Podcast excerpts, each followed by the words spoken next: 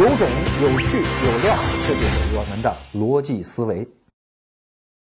感谢各位来到逻辑思维捧场。最近我把我同乡前辈李杰飞先生写的那本《龙床》又给读了一遍。这书我们以前就推荐过啊，好可惜这本书我们没有拿到版权，不能在我们书店里独家销售，又少做了一笔生意。但是既然是好书，还是应该跟大家分享。这本书当中有一个篇章是专门写到。明成祖朱棣的故事，哎，我读了之后非常受启发，尤其是解开了我心中一个常年的疑问呐。什么疑问呢？恕我先卖个关子，一会儿再跟大家交代。我们先按照李杰飞先生的思路，跟大家聊一聊这位明成祖朱棣。中国古代的皇权呐，有一个问题，就是他要把天下所有人的权力收束到皇帝一个人的手里啊。他和其他的所有政治制度都不一样。我们且不说什么一人一票的民主，就算是贵族制、寡头制，甚至是欧洲中世纪的君主制，那也是一个权力的分享结构啊。一个好汉三个帮，所以权力相对稳固。可是中国古代的皇权呢？不管天下是几千万人还是几亿人，他都只能听这么一位皇帝的，这个权力是拒绝分享的。你从反面来看。这就叫什么？是以一人而敌天下人呢？说的好听一点叫孤家寡人，说的不好听一点，那就叫独夫民贼啊！我们很多观众和听众在单位大小也是个头头，你知道管一个部门几个人都不是那么容易的，更何况要管天下人，以敌对的状态去管的皇帝来。所以，中国古代的所有皇朝都有一个共同的特点。只要是皇权制，从第一代开国皇帝向第二代君主进行权力转移的时候，一般都会出事儿。我们给大家算算啊，你看秦朝出事儿了吧？秦始皇秦二世没有干下去。汉代出事儿了吧？汉高祖之后紧接着就是吕后的乱政。隋朝出事了吧？第二代没有搞下去。唐代呢？唐高祖到唐太宗的时候发生了玄武门政变，又不是一次正常的权力转移。宋代也是一样啊，宋太祖到宋太宗之间其实是一个篡位的关系嘛，对吧？到明朝其实也是一样，这就牵扯到我们今天讲的明成祖朱棣的故事。好像清代是唯一的例外，因为清代的开国皇帝一般说是顺治。其实大家想一想，真正清代的开国皇帝奠定了所有的版图的是康熙啊。康熙的继承问题，借助很多电视剧，大家都了解了，什么四阿哥、十四阿哥、八阿哥的故事，对吧？也是不顺利。虽然同样是不顺利，但是难度还是不一样。这里面分成两种情况，一种情况就是开国皇帝在他自己原先的小系统当中早就是老大，地位无可动摇。比如说唐高祖李渊，再比如说宋太祖赵匡胤，他们只有一个任务，就是打下天下就可以了。可是还有另外一种情况，那就难得多了。这就是汉代和明代的情况。他们的开国皇帝刘邦和朱元璋，那真叫是屌丝逆袭，白手起家，从零到一啊，那是个创业过程哎。创业靠什么？靠团队嘛。所以他有大量的功臣集团在。打下天下的时候，不定给大家许了多少愿，但是，一旦他当上了开国皇帝，马上格局就发生变化，一定要在创业集团内部进行权力分配。可是我们前面讲，皇权哪有什么权力分配问题？没有满意的分配方案，他是拒绝分享的嘛。所以只有一个解决方案，就是把功臣全部杀光。所以你看，汉代初年和明代初年都出现了屠灭功臣的事情。这跟什么刘邦的性格呀，什么朱元璋的个性啊，没有一毛钱关系，这就是格局的必然结果啊！所以你看，韩信讲什么“狡兔死，走狗烹，飞鸟尽，良弓藏”啊，所有这些都是唧唧歪歪。只要在皇权下，这件事情一定会发生。可问题在啊，你如果把功臣集团全部杀光之后，皇室又变得孤立。那怎么办呢？哎，解决方案很简单，就是把皇室当中的那些子子孙孙分封为藩王嘛。所谓藩，就是屏风的意思啊，就是拱卫中央的意思啊。我儿子多，我孙子多啊，到处给你分封，然后你们靠自己的实力来拱卫中央。可问题又来了，拱卫中央是一种可能，还有一种可能就是打中央的主意呀。所以中国啊，是一个历史。来支撑我们那个精神的民族啊！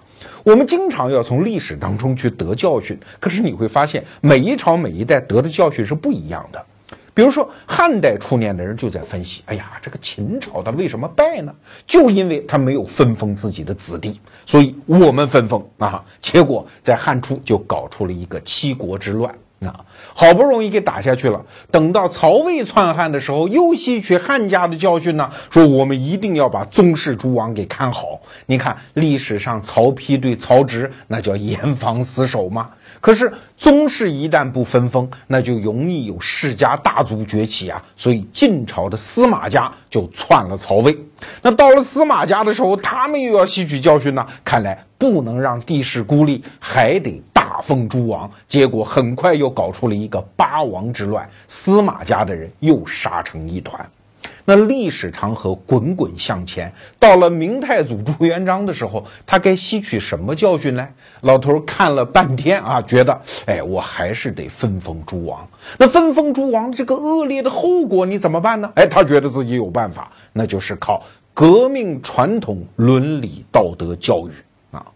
他对自己的子孙的教育，在中国古代所有帝王当中，可能是最重视的一位。你不要看他对外人下得去手，心狠手辣，但是对自己的子孙，那真像是一个农村老头啊，子孙满堂，满眼的慈爱啊，真是一个好父亲、好爷爷。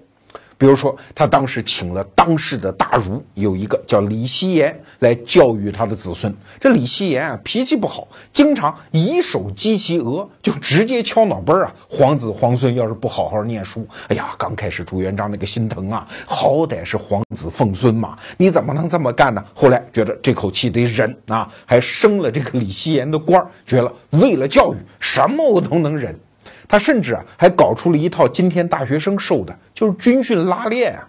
他经常把皇子皇孙组建一个队伍，说不许骑马，你们步行到民间去访贫问苦，吃二茬罪，受二鞭苦，搞革命传统教育。你们四处打听打听，我老人家当年创业有多么的不容易啊！最远的一次拉练是从南京一直走到他的老家安徽的凤阳。你想那是多远的距离啊？皇子皇孙都得吃这一份苦。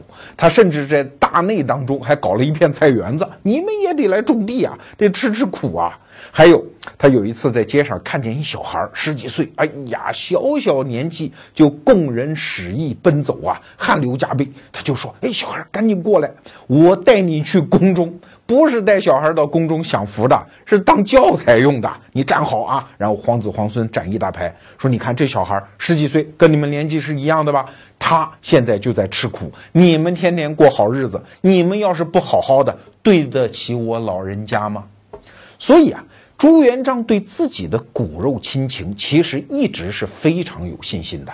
话说洪武九年，山西平遥县的儒学训导，就是县教育局局长吧，这个人叫叶伯巨啊。有一天突然心血来潮，给皇帝朱元璋上了一封奏折，说你不能这么分封诸王啊，这会导致汉晋之祸呀，就是汉代的七国之乱和晋代的八王之乱会再现于今天啊。哎呀，朱元璋气得个要死啊！说我这么搞皇子的道德教育，怎么会出问题呢？你这个叶伯巨一定是想离间我骨肉，速带来，吾将手射之，我亲手把你给射死。结果叶伯巨也没有麻烦他了，自己就死在牢里了。那朱元璋临死的时候，还在情辞恳切地给燕王朱棣写信，说：“你看啊，你大哥朱标死得早。”你二哥、三哥秦王和晋王也都死了。你虽然是老四，现在也就是老大了。你一定要攘外安内啊，保护好你未来的君主，就是他的孙子嘛？后来的建文帝朱允文嘛。他本来以为啊，这封信出去之后，那朱棣肯定是感动的涕零啊，要激发天良啊，对朱允文是忠心耿耿啊。但是他万没想到，他没有算到啊，他死了之后一年零两个月，人家燕王朱棣就起兵了，四年的靖难之役之后，攻破了南京城，三天之后就登位当了那个永乐皇帝，也就是后来的明成祖。听到这儿，你可能会说，这有什么问题吗？这不就是老朱家自己内讧吗？他哄去就是了，关我们其他人什么事儿？确实不关我们其他人什么事儿。所以，关于靖难之役这四年的发展过程，我们今天不说，我们只说明成祖朱棣登位之后发生的事儿。那发生了啥？合法性危机嘛。两千年的皇权社会，只有这么一个例子：一个藩王起兵造反，成功当上了皇帝，只有这位朱棣。所以啊，篡逆、篡位。这顶帽子他算是戴上了啊，而且永世不得翻身。这可不是我们今天人的看法，当事人就是这么看的。那为什么士大夫又不组织抵抗呢？因为这是你老朱家的事儿吗？如果是后来的清兵进关，所以很多士大夫组织抵抗，对吧？现在你老朱家自己闹家务，只不过乌烟瘴气，你这个皇帝不合法，那士大夫们会怎么办啊？孔老夫子当年早就讲了解决方案啊，所谓。邦有道则仕，邦无道则卷而怀之啊！我不跟你玩了，我辞官不做总可以吧？天下有道则现，无道则隐。邦无道，富浅贵焉，耻也。我们觉得不要脸啊！如果再继续当官，所以这个问题在朱朱棣进入南京城的第一个瞬间就已经发生了。那些文武百官啊，已经是斗败的公鸡，总该出城迎接新皇帝吧？有人多少？一百来个人，那剩下来的南京城的官员有四百多个人，是一逃而散，不玩了，辞官不做了。按照我们今天的政治术语啊，这叫支持率不足百分之二十，对吧？而且这里面结构还有问题啊，真的是部级官员出来迎降的只有一个尚书，另外副部级的呢只有四个，剩下来的全部是底层官员。哎呀，那你说朱棣这个面子上是不是就过不去啊？那有没有出来迎降的高官呢？有啊，比如说明初政治当中有一个三杨，就是杨士奇，还有一个叫杨溥，还有一个叫杨荣。这个杨荣啊，原来不叫杨荣，叫杨子荣啊，就是打虎上山那一位，跟他同名。杨子荣等这个朱棣这个兵马进城的时候，他就突然拦了一下马，说：“燕王殿下。”您现在进城是先去谒陵呢，还是先去登位呢？就是你先去到你爹朱元璋那个明孝陵去磕个头呢，还是直奔大殿去当皇帝呢？哦呦，燕王才明白过来，对我应该先去看我爹，这是获取合法性的一个手段啊。其实整个这个过程，你会发现南京的高官只有杨子荣帮了他这一把啊，所以后来朱棣就特别感谢这个杨子荣啊。当时他就说啊，我此行正为谒陵而来，马上调转马头就奔明孝陵去了。所以他后来特别感谢杨子荣，给他改了个名，把这个子去掉了，改成叫杨荣。后来又当上了宰相，这就是明初著名的三杨之一啊。那这种例子在。当时他进南京城的时候是绝无仅有的，其他官员都不搭理他啊。其中最著名的一个例子就是现在非常有名的所谓的方孝孺事件。方孝孺啊是当时当世的名儒，所以当时燕王在起兵的时候，他身边有一个谋士，也是一个和尚，叫姚广孝啊，就跟他讲说：“你当。”你打下南京之后，城下之日，这个方孝孺是肯定不会投降的。但是你一定不要杀他，你杀他之后，天下读书种子就绝了。那燕王当时也答应了。后来打下南京城之后，哎，你不是当世大儒吗？所有的文官几乎都是你的门生弟子吗？这么着，我登位的诏书你来起草，就把这个方孝孺给弄来了。紧接着，他们之间就发生了一场对话，这是中国历史上非常著名的一个戏剧场景。方孝孺来到燕王朱棣面前的时候，已经是哭得泣不成声啊，因为他忠心耿耿要辅保的那个建文帝朱允炆刚刚自焚而死嘛。那朱棣这边呢，当然要装的礼贤下士了，走下座位来扶住老先生。先生何自苦也？不要再哭了，伤害自己的身体啊！我这儿有一封继位的诏书，你一定要帮我起草，因为你起草之后，就等于士大夫集团已经认可了我的合法性啊！而且我有一个解释了，我这趟来没有什么恶意，我是仿照古代周朝那个周公辅成王而来，一个叔叔来辅保自己那个不成器的侄子。哎，听到这句话，方孝孺一翻白眼儿：“那成王安在呢？你那个侄子哪儿去了呢？”朱棣说：“哎，他自焚死了嘛，所以我才当皇帝嘛。他要不自焚死，他接着当皇帝嘛。”那方孝孺就接着翻白眼儿啊：“那你说成王死了，那成王的儿子还在呢？朱允文的儿子还在，你为什么不让他当皇帝？”朱棣说：“这你就不懂啦。”国赖长君呐，一个国家一定要有一个岁数比较大的皇帝吗？政权才稳吗？哎，方孝孺接着跟他翻白眼儿，为什么不立成王之弟？朱允文的弟弟仍然在世，你为什么不立他呢？哎，朱棣就没词儿了，合法性危机到此暴露无遗，所以他只好不讲理啊，说此朕家事，这是我的家务事，你外人不要管。来，左右拿纸笔来给老先生给我草诏。草那个继位诏书，人方孝孺拿到纸笔之后，直接就给灌到地下了，说：“死鸡死耳，招不可草啊！”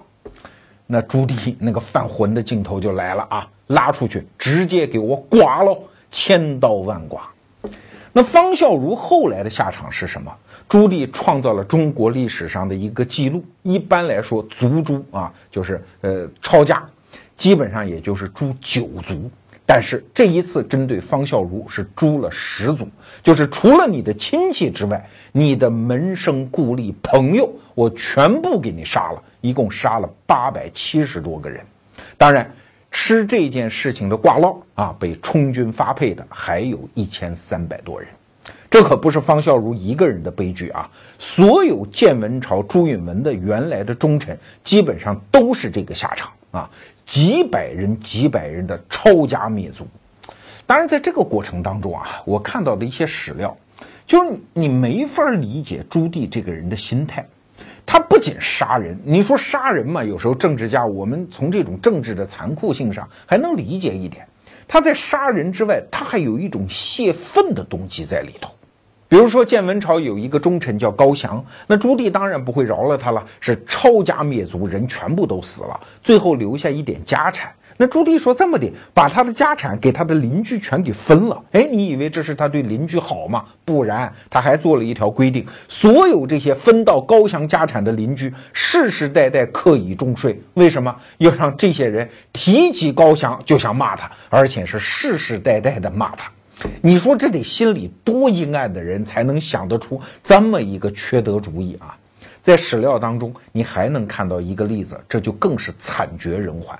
建文朝有两个著名的忠臣，一个叫齐泰，一个叫黄子成。这两个人在南京城破的时候就已经死掉了，但是朱棣可没有饶过他。比如说他的姐姐、他的妹妹，还有几个外甥媳妇儿，大概这么几个女眷。那朱棣想什么呢？找一些士兵对他们进行轮奸，轮奸的频率是二十个士兵一个昼夜，就一直在轮奸，从来不停。现在史料当中有一个哈，就是看管这些女眷的人，就跑去跟皇帝呃上奏嘛，说现在啊，他们年轻的已经怀孕了，生了孩子了，现在有一个最大的孩子已经三岁了啊，皇帝你看怎么办呢？啊，由他，这是朱棣自己说的亲口的话啊，由他。这些孩子长大了，如果是女眷，又是一棵摇钱树啊！就说白了，我还给你卖到窑子里去，让你接着接客。作为一个皇帝，一个政治家，下作到这种程度，也是历史上罕见的吧？哎，不管怎么讲，朱棣到这个时候，那个天大的难题还是没有解决，没有人认你呀，你的合法性怎么获得呢？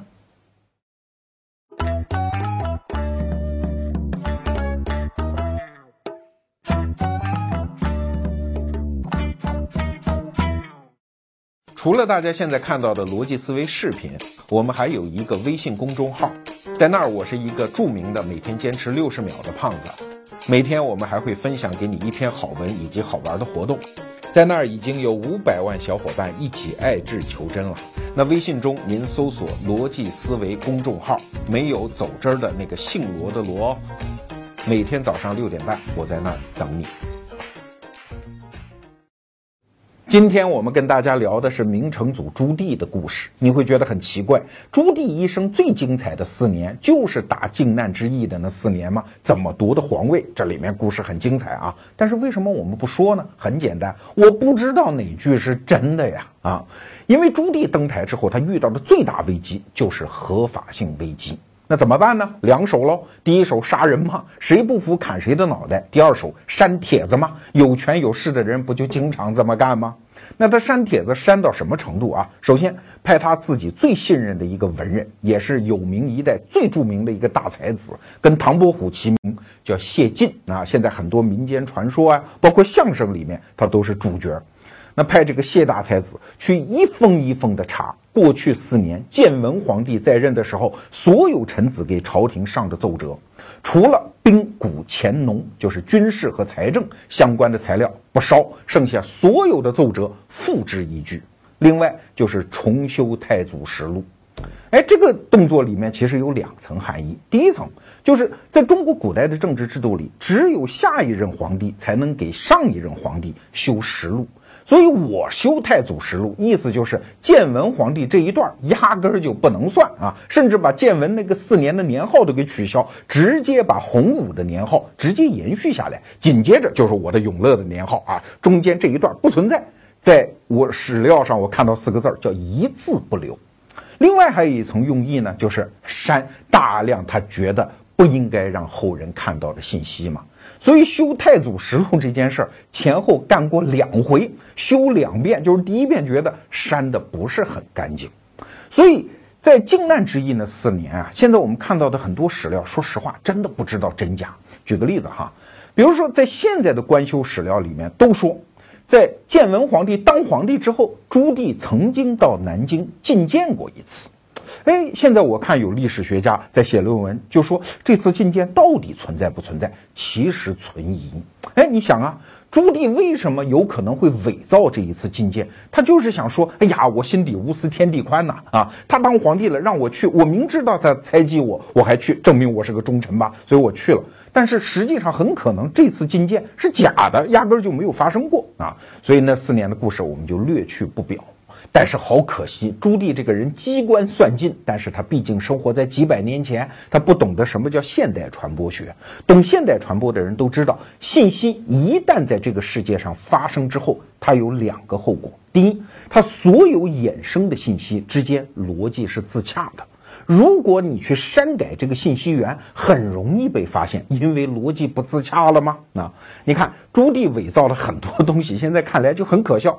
比如说，他先说啊，自己出生的时候啊，红霞满天，红光满室，对吧？绕屋三天不散，这是古代写史书的时候写一个帝王出生的一个典型的笔法。那请问你生下来你就知道要当皇帝吗？啊，那说明你造反，你是蓄意的喽。但是他又会伪造大量的史料，说我根本就不想当皇帝，是他逼的我啊！你看这是矛盾吧？比如说，他会给建文皇帝和他爹，就是朱标太子泼大量的脏水，说他怎么凶恶呀，不得太祖之心呢。可是，一方面他又会说啊，他就是懦弱，他就是无能，他被人操控啊，是奸臣害了他。你看这个逻辑又是反的吧？啊，再比如说，他又会说啊，这都是建文皇帝逼我们造反，其实没有人想造反，我们都是恭顺，没办法。嘛才起的兵，可是另外一方面他又会说啊，哎呀，确实很多人想造反，那但不是我想造反。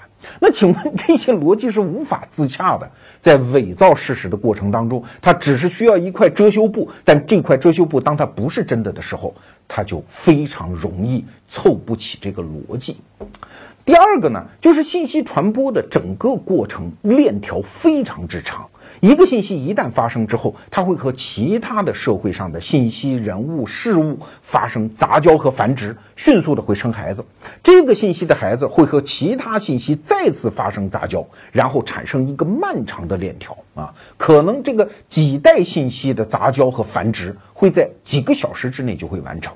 这是我们在互联网时代看到的一个现象，在互联网时代之前其实一样的。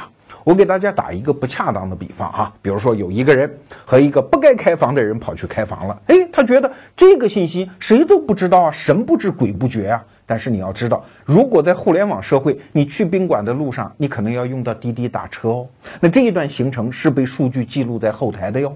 你到宾馆前台，你是要登记你的身份证的哟。你说没有关系，这样的公司会对我负责的。哎，那你就太幼稚了。你没有听说过宾馆开房信息被泄露的事件吗？你以为那是无心的泄露吗？因为会有第二代信息想和你这个信息要杂交的。我随便举个例子啊，比如说有一个创业者就想做。这个呃给你推送宾馆服务的这么一个创业项目，他就可能会想办法搞到其他宾馆的开房记录啊，然后给你推送一条广告啊啊，先生啊，我们今天你上次在这儿开的宾馆今天打折，你要不要来啊？这个时候如果你的手机正好在你老婆手上，你说会发生什么结果？虽然你上一次开房的那个信息被屏蔽了，但是他生的孩子你屏蔽不了的嘛。所有删帖的人栽都栽在这儿啊！我就记得有一次，大概社会上传播一个艳照门事件啊，有一个很短的视频。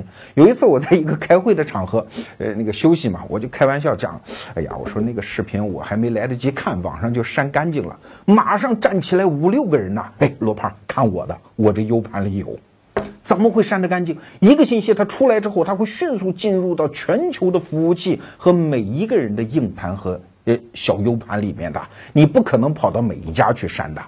朱棣也犯了这个错误啊，他觉得他删干净了，因为在那个时代又没有互联网，又没有 U 盘，对吧？哎，你比如说，他撒了一个他一生当中都会心里有阴影的弥天大谎，就是他妈是谁。我们都知道朱棣是朱元璋第四个儿子，那他亲妈是谁呢？现在官修史料里都讲是孝慈高皇后，就是那个著名的马皇后，马大脚吗？这是中国历史上很著名的一个贤德的皇后，她是在朱元璋没有当皇帝之前就跟了他，典型的大老婆正宫娘娘。那建文皇帝的亲爹朱标太子是谁生的呢？官修史料里是讲是朱妃所生，就是宫里随便一妃子小老婆生的，这肯定是假话嘛？你想在那么讲究嫡长子继承制的时代，怎么可能让一个小老婆生的，尤其那么多儿子的情况下去当继承人呢？那朱棣为什么要造这个假呢？当然是为了合法性嘛。我也是大老婆生的，他才不是大老婆生的，对吧？那他为什么敢做这个假呢？是因为这件事儿太隐秘了。有一句话叫“红墙绿瓦黑阴沟”嘛，宫里的事情就记载那么几张纸，把纸撕了不就完了吗？外面再不准别人说话，过几代人，这假的也成真的了。所以这是最容易做手脚的一个环节。可是。朱棣千算万算，还是没有算到我刚才讲的那个信息会生孩子的逻辑啊！南京啊有一个太常寺，这是一个机构，专门是管皇家的这些统序啊、礼仪啊这些事儿。那太常寺呢，就留下了一本材料，叫《太常寺志》。它虽然没有记载谁生了谁，但是呢，它记载了一个建筑。就是太祖的太庙，太庙里面有一个寝殿啊，就朱元璋死了之后，在这儿接受祭祀。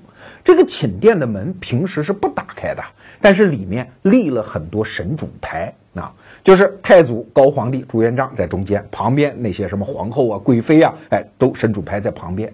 太常寺志里面就记载有一个妃子叫贡妃啊，就是十字旁加一个贡献的贡的那个贡妃。这个神主牌上就记载，她才是朱棣的亲妈。这是《太常寺志》上写的。朱棣当年删帖子的时候忘了删这个帖子啊。那你想，一个建筑的记呃一个记载，他怎么会想到删呢？所以到明代中期的时候，就有人发现，耶，还有这么个事儿啊。那朱棣到底是谁生的呢？有的人就在笔记里记下来了。很多文人士大夫私下就开始有这个怀疑。那什么时候真相大白呢？你看啊，真是报应好还呐！一直到明朝灭亡的那一年，不是崇祯皇帝在眉山上吊就死了吗？大批的官僚就跑到南京啊，这就是弘光一朝。弘光一朝，北方的那些官员来了也没有别的事儿干啊，哎，说有这么一个疑案，我们要不要把南京的太常寺给打开？就是那个。太庙的寝殿给打开，看看那个神主牌上到底怎么写的呢？一打开看，一翻两瞪眼，果然有这么一个共妃的神主牌，里面白纸黑字的写着朱棣是他生的孩子啊，所以就破案了吗？但这还不是我想说的重点。一个人呢，只要他违反主流的道德标准，只要这个道德标准你自己认哈，虽然像朱棣这样的皇帝没有任何机制可以惩罚他，但是你放心，这个道德的惩罚力量会在他自己的内心自动完成的。你想，朱棣他也是生活在那个以孝治天下这个主流道德标准之下，哎，你干了什么？你连你亲妈都不认呢？你向子孙万代告诉你是另外一个女子是你妈呀？那请问，那个含辛茹苦把你养大的女子，在九泉之下是用什么样的眼神盯着你啊？那这个眼神真是折磨了朱棣一生啊啊！所以他在位的时候，永乐年间，除了建北京城这个大工程之外，他干了另外一个工程，建了一个叫大报恩寺。报恩呐，他要报恩的，建给他亲妈的，虽然不能明说啊。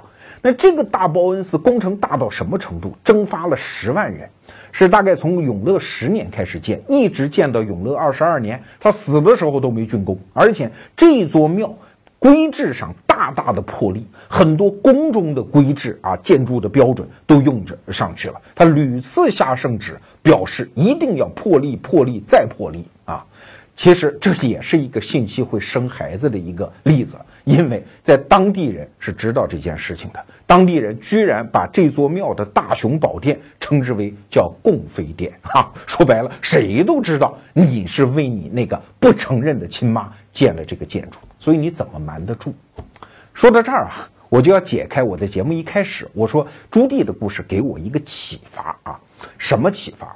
就是我从小都会怀疑一件事儿，什么叫善有善报，恶有恶报，对吗？我们看到太多的恶人没有恶报，而好人未必有好下场，所以我老觉得这句话有点不对。但是我读朱棣的故事，我突然明白了，恶人真他妈是有恶报的。这个报不是外在的一个什么后果，他一定会用那个东西在内心狠狠地惩罚自己。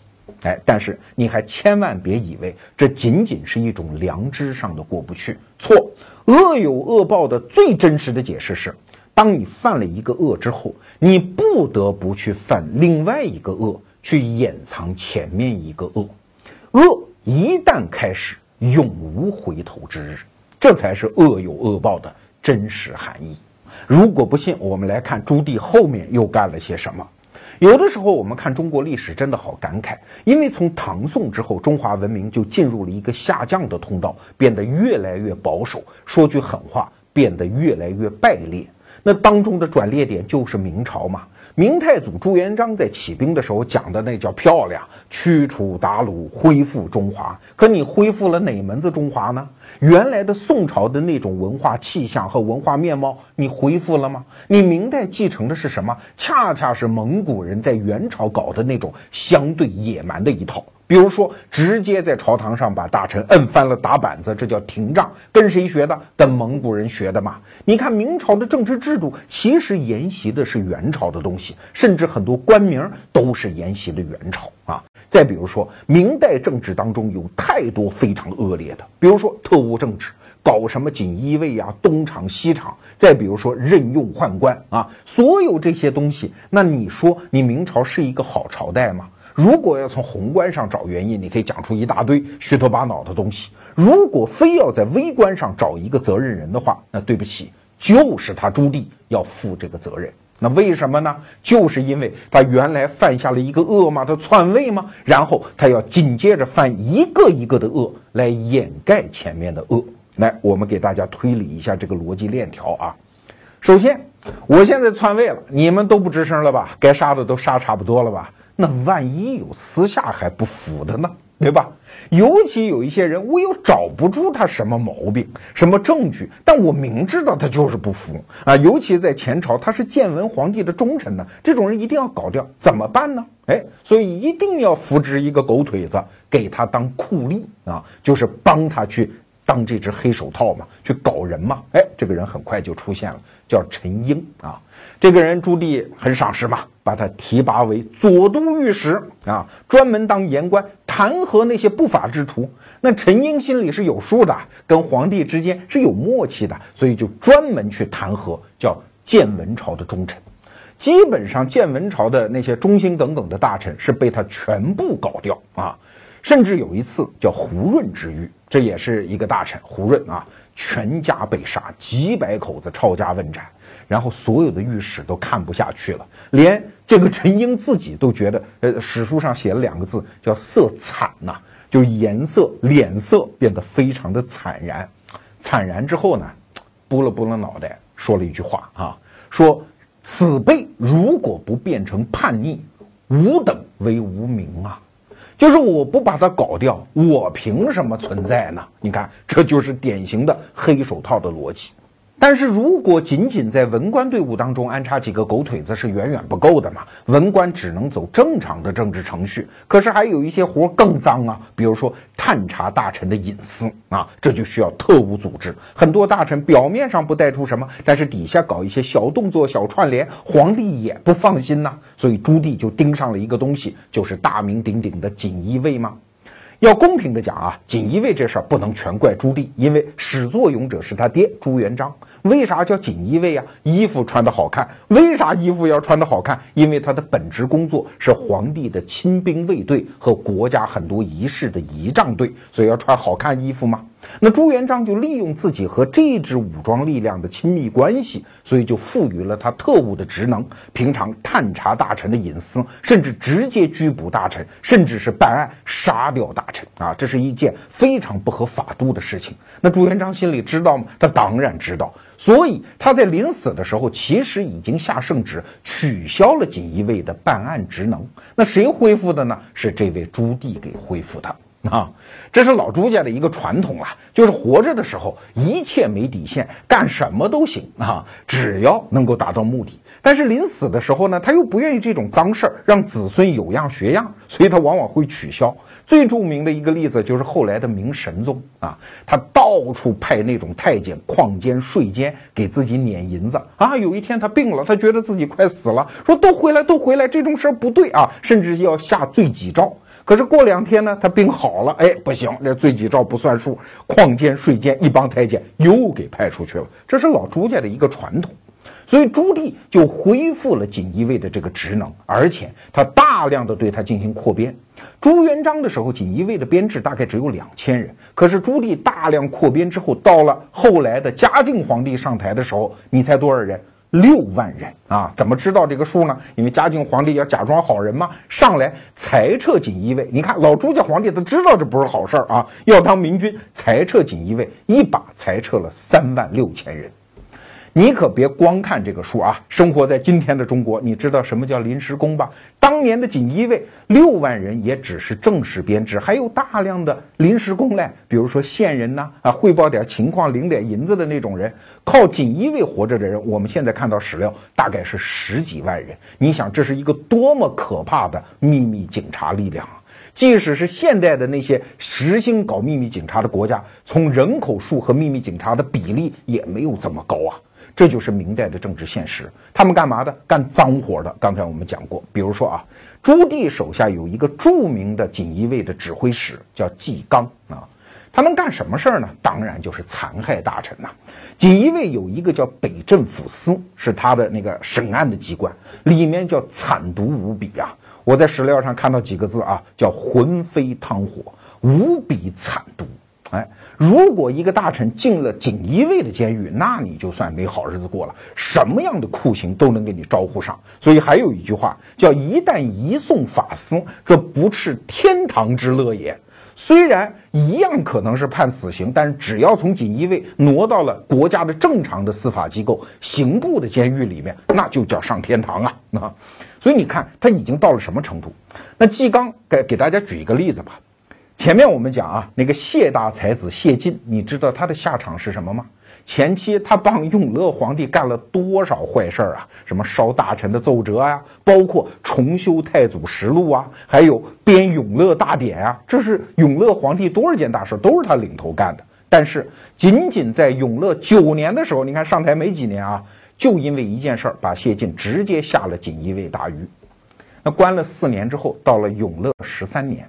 有一次，这个纪纲就拿出了牢里正在关的犯人的名录，让朱棣去看啊，一页一页翻，哎，翻到这一页，说有这个谢晋还在呢，就说了这一句，然后接着翻，那纪纲心里就明白了，哦。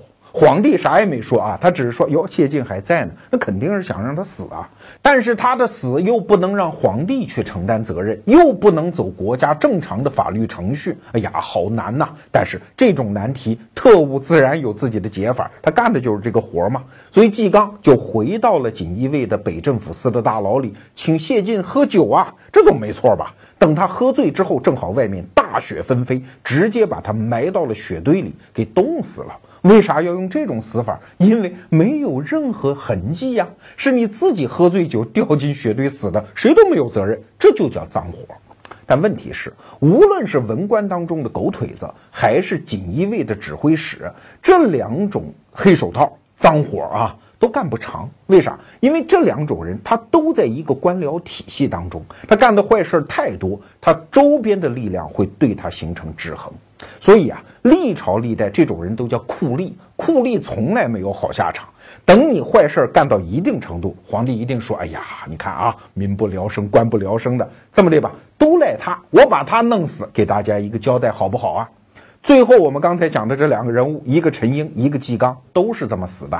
陈英是被杀头，纪纲呢就更惨，是被拉出去活剐了啊！那罪名当然就是叛乱了。但是你想，在那样的一个社会，即使是锦衣卫的指挥使，怎么会想到叛乱呢？一定是栽赃。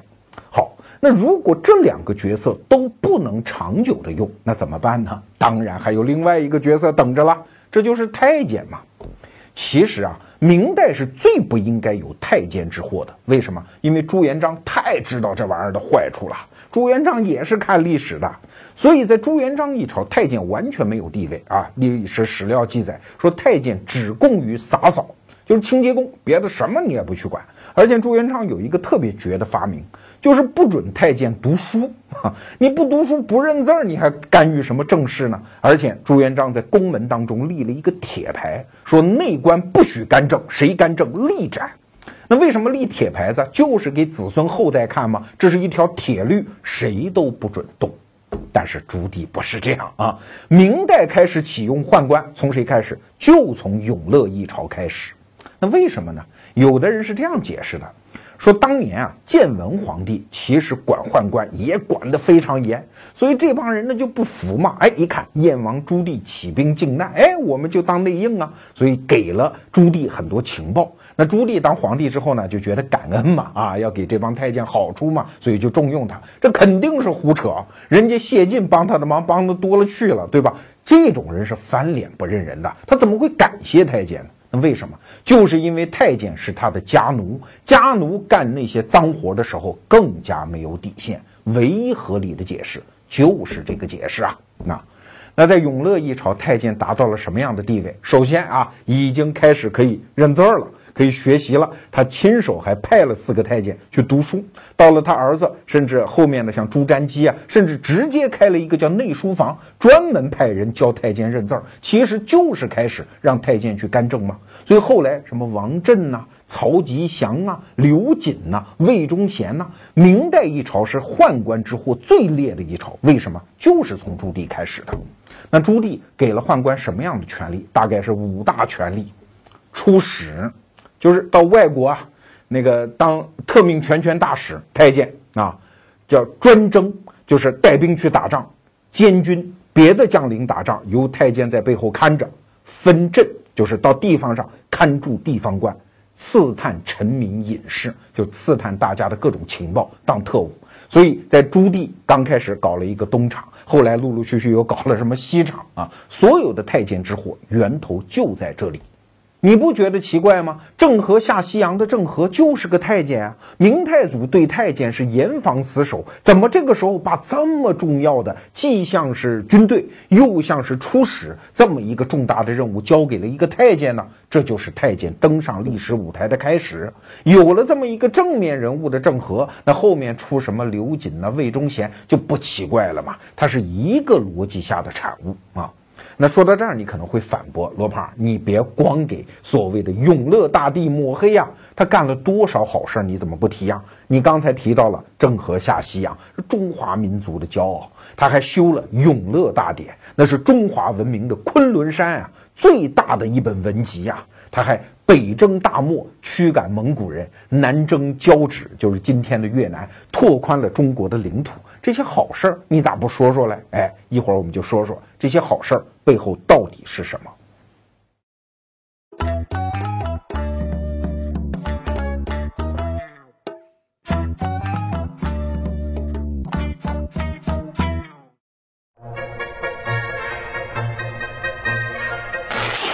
死磕自个儿，愉悦大家，这就是咱们的逻辑思维。接着和大家聊明成祖朱棣的故事。不管我们前面说了他多少坏话，又是篡位，又是残忍等等，我们总是可以找出理由原谅他的吧？因为这个人毕竟干了很多伟大的事情啊，比如说四大功劳啊：郑和下西洋、修撰《永乐大典》、修建北京城、北伐蒙古、开疆拓土。一个伟人嘛，一个帝王嘛，干了这些好事儿，干一些坏事儿，三七开总是可以的吧？大家都是人嘛。但是你要重新看这所谓的四大功劳，哎，你会得出另外的解释。今天很多事情我们都没工夫讲了，我们就说说《永乐大典》啊。《永乐大典》编撰呢，实际上就在永乐元年。你知道他第一次编成什么时候吗？永乐二年，一年就干完了啊。只不过那个时候还不叫《永乐大典》，就是一套大类书。但是大家觉得这个东西不过瘾呐，不够那种文化的形象工程的篇幅啊，说重来。从永乐三年编到了永乐五年，大概动用了两千多个人啊，两年就编成了。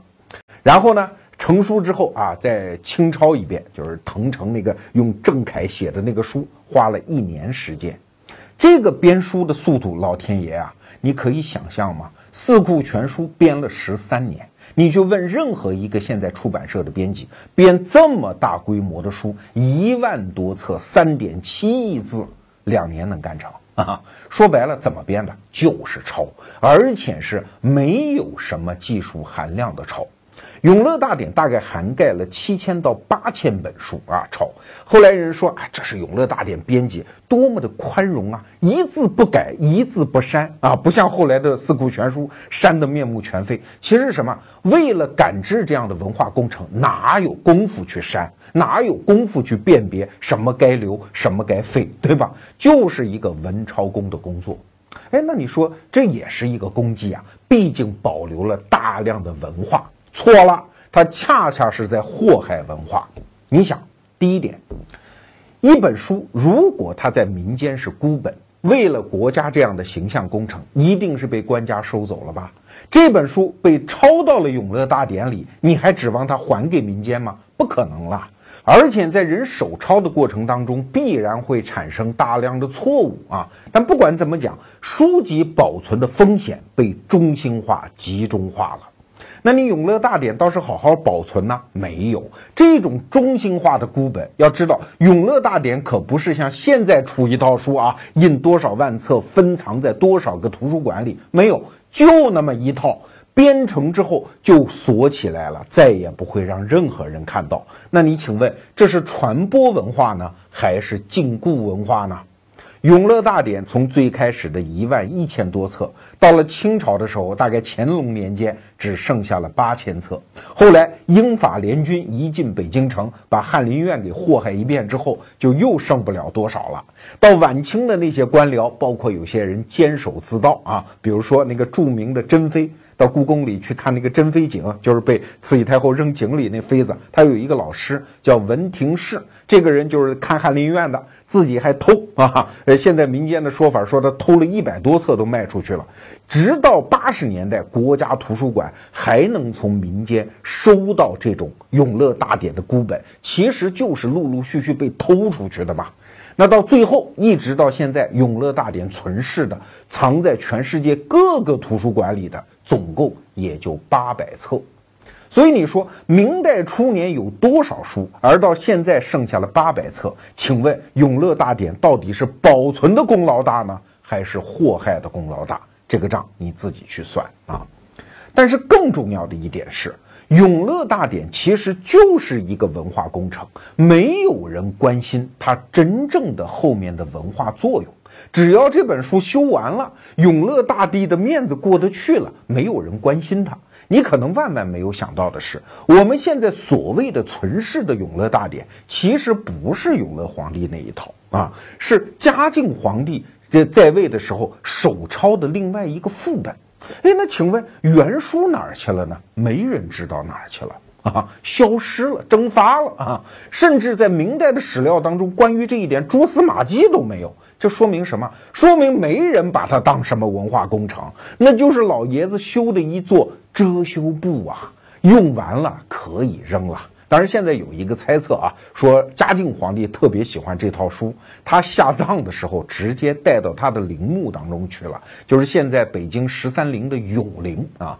但是如果这个猜测是真的，这可能更是一个悲剧，因为现在据科学测定啊，永陵的那个地宫里面全部积水，如果永乐大典在那里面，那真的是永远不见天日了。所以你知道这些案底之后，你还会觉得永乐大典是对文化的尊重、保存、发扬吗？哎，它就是一次大的祸害。关于郑和下西洋，我们是到近代化以后，哎，我们觉得中国人也应该在历史上有过那种开放的时代，有过一种海洋的雄心，然后再回去找，哦，发现我们干过一次郑和下西洋的事儿。通过近代人，尤其像梁启超这些人反复的阐释，才变成我们今天理解的郑和下西洋。其实，在明代史料里面，郑和下西洋早就被删得一塌糊涂，甚至当时有文官是主动放火，把他所有的资料全给烧了。为什么？不光彩嘛！你皇帝派个太监到海外耀武扬威啊，其实真实目的是什么？找建文皇帝的下落，对吧？那你这是你说叫个什么事儿呢？对国家、国计、民生、老百姓没有丝毫好处的事情，这就是所谓的郑和下西洋。如果说北伐蒙古，还有什么修建北京城，还算是一点点具体业绩的话，其实也根本架不住推敲啊。今天我先卖个关子，如果有兴趣，你可以去读《龙床》这本书，关于修建北京城和北伐蒙古这两件事真实的真相啊。那过几期节目呢，我可能会跟大家聊永乐皇帝和他儿子的故事，我再讲这一段。那我们就先略过。本质上来讲，所谓的四大功劳，其实是什么？就是永乐皇帝因为篡位，他想获得合法性，所以搞出一些好大喜功的面子工程来遮掩自己的那个羞处而已。如果打开这一层遮羞布，你会看到一个什么样的朱棣呢？可以说，在中国古代所有有一定长度的朝代当中，所有这些皇帝当中，朱棣是最最残暴的一个，没有之一。跟他同样残暴和心理变态程度的皇帝，你只能到什么魏晋南北朝、五代十国这种短命朝廷当中才能找得到。他爹也很残暴，朱元璋杀人无算，但是他只有一个目的，就是你不要危及我的权利，我让你死。可是朱棣不仅要让你死，而且非常欣赏你的死法。比如说，在靖难之役之后，很多建文朝的忠臣，那朱棣是用各种文化创意让你死啊。比如说啊，扔到锅里把你炒成一团炭。比如说，用那个铁的扫帚把你浑身的血肉给扫光，最后剩下一具骨架，这种死法他也想得出来。给大家举一个例子，这个例子不见于中国的史料啊，很感谢朝鲜人是在朝鲜的史料当中保留的，因为那个时候朝鲜是中国的属国嘛。朱棣啊有一个宠妃，这个人是朝鲜进献来的妃子，叫权妃，姓的那个权力的权。他非常宠爱，所以就让他管理后宫的一些事儿。但是，哎，有一天，就是永乐九年，突然死了。因为后宫嘛，大家知道那个宫斗之间，不知道为什么死的，当时也没有发生什么。到了永乐十一年的时候，突然有宫女告发，说是另外一个朝鲜进宫的妃子，姓吕，双口吕，吕美人下毒酒把她给弄死的。当然，这件事儿是不是真的，我们也不知道。但是我们知道的是，朱棣。勃然大怒，用炮烙之刑对待这个吕美人，就是用烙铁去烫她，烫了多长时间？整整一个月才把她给处死。这就算完吗？没完。这件事情随后牵扯出将近三千个宫女，他都说你参与了这场阴谋啊。然后所有人全部处死，在处死的过程中，全部用的是剐刑，就是千刀万剐。而且历史记载，每一次施寡刑的时候，他老人家都要亲临现场去观看。我的老天，你想想看，女人呢三千个哎，在那么长的时间里，每天要剐人呢，在皇宫内院呀，他都要亲临观看。就是说，在那些年里面，每天所谓北京城的皇宫就是一个人肉的屠宰场啊！你想想那个场景啊，这是一个心理变态到何种程度的人才会搞出这样的一个场面来？那回头我们再追问，他为什么会变态到这种程度呢？我来推测，就是心理压力太大吗？最后他已经是一个禽兽，他不是人了吗？那这个心理压力太大从哪儿来的？就是因为他篡位吗？然后他要用一个一个新的恶来掩盖前面的恶吗？最后他不变成禽兽，可能吗？读完了朱棣的故事，给我最大的感悟是：罪恶到底是一个什么东西？过去我们都以为罪恶是我们内心当中的一个存在，表现为我们具体的言行，所以才有两句很轻松的话，说你放下屠刀，立地成佛，只要知错能改，善莫大焉。这就小看了罪恶啊！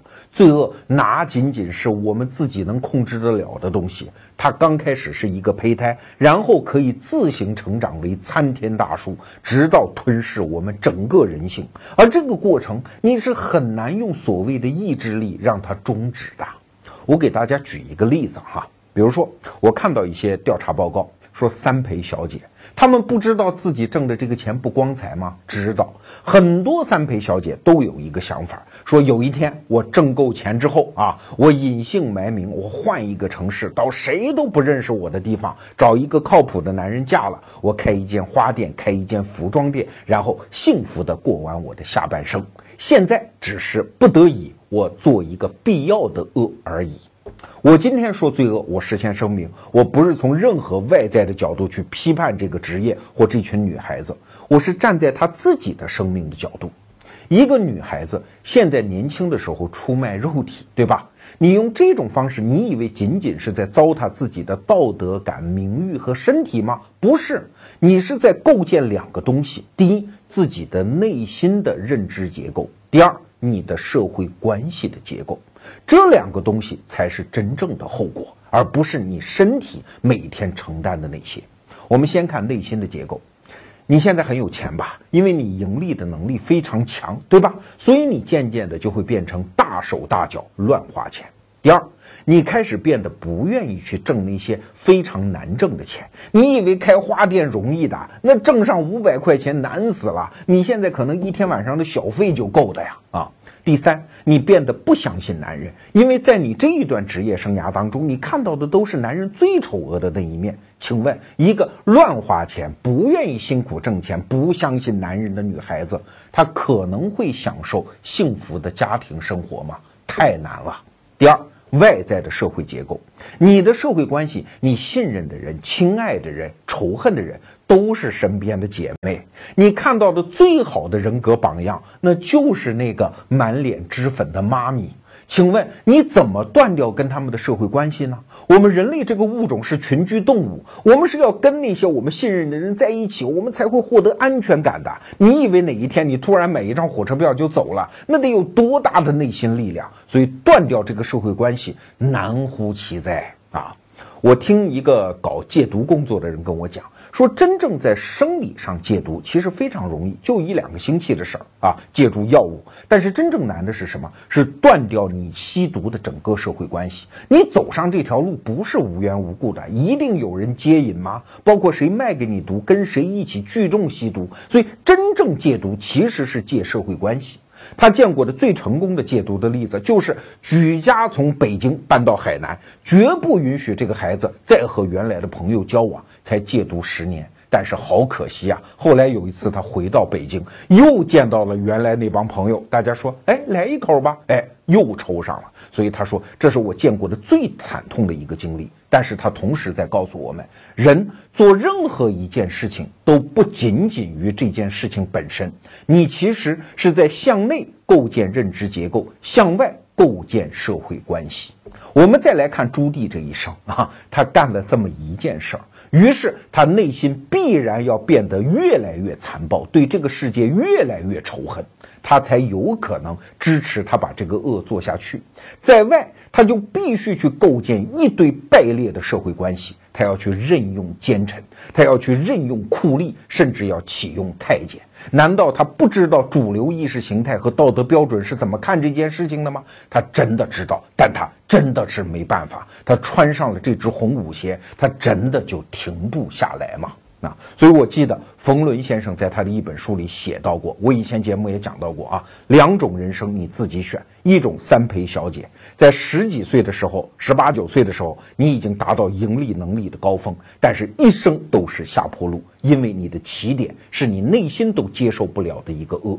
还有一种呢，就是良家妇女的生活道路。二十多岁非常穷，毕业之后找一男朋友比你还穷，然后一起打拼。但是随着你人生逐渐向上，到你五十多岁退休的时候，你有房有儿女，有幸福的生活。两条路你可以自己选喽。那它真正的不同是什么？就是那个起点的不同嘛。恶是一种可以生长的东西，善也是可以生长的东西啊。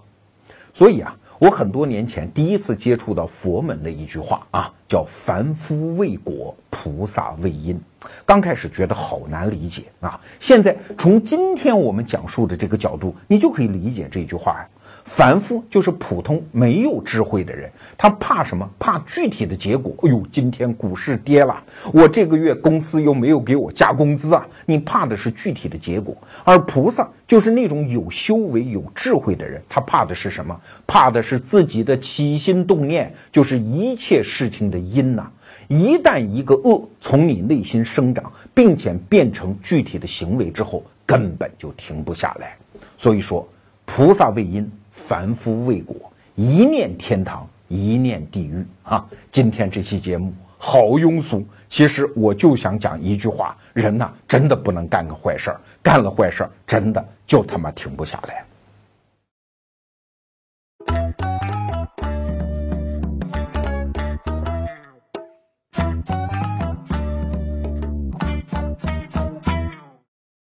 逻辑思维的投稿大门一直向大家打开。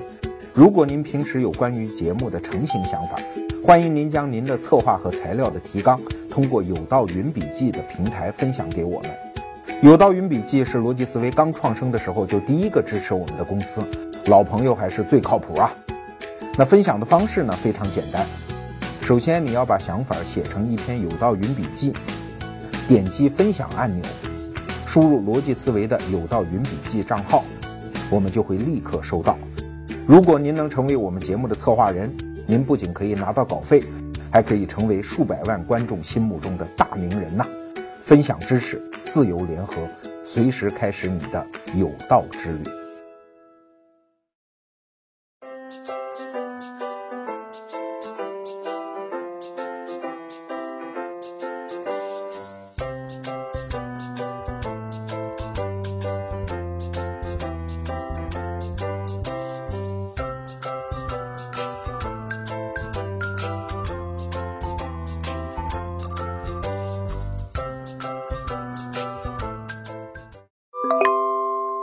下载优酷 APP，关注逻辑思维。多谢各位看官捧场。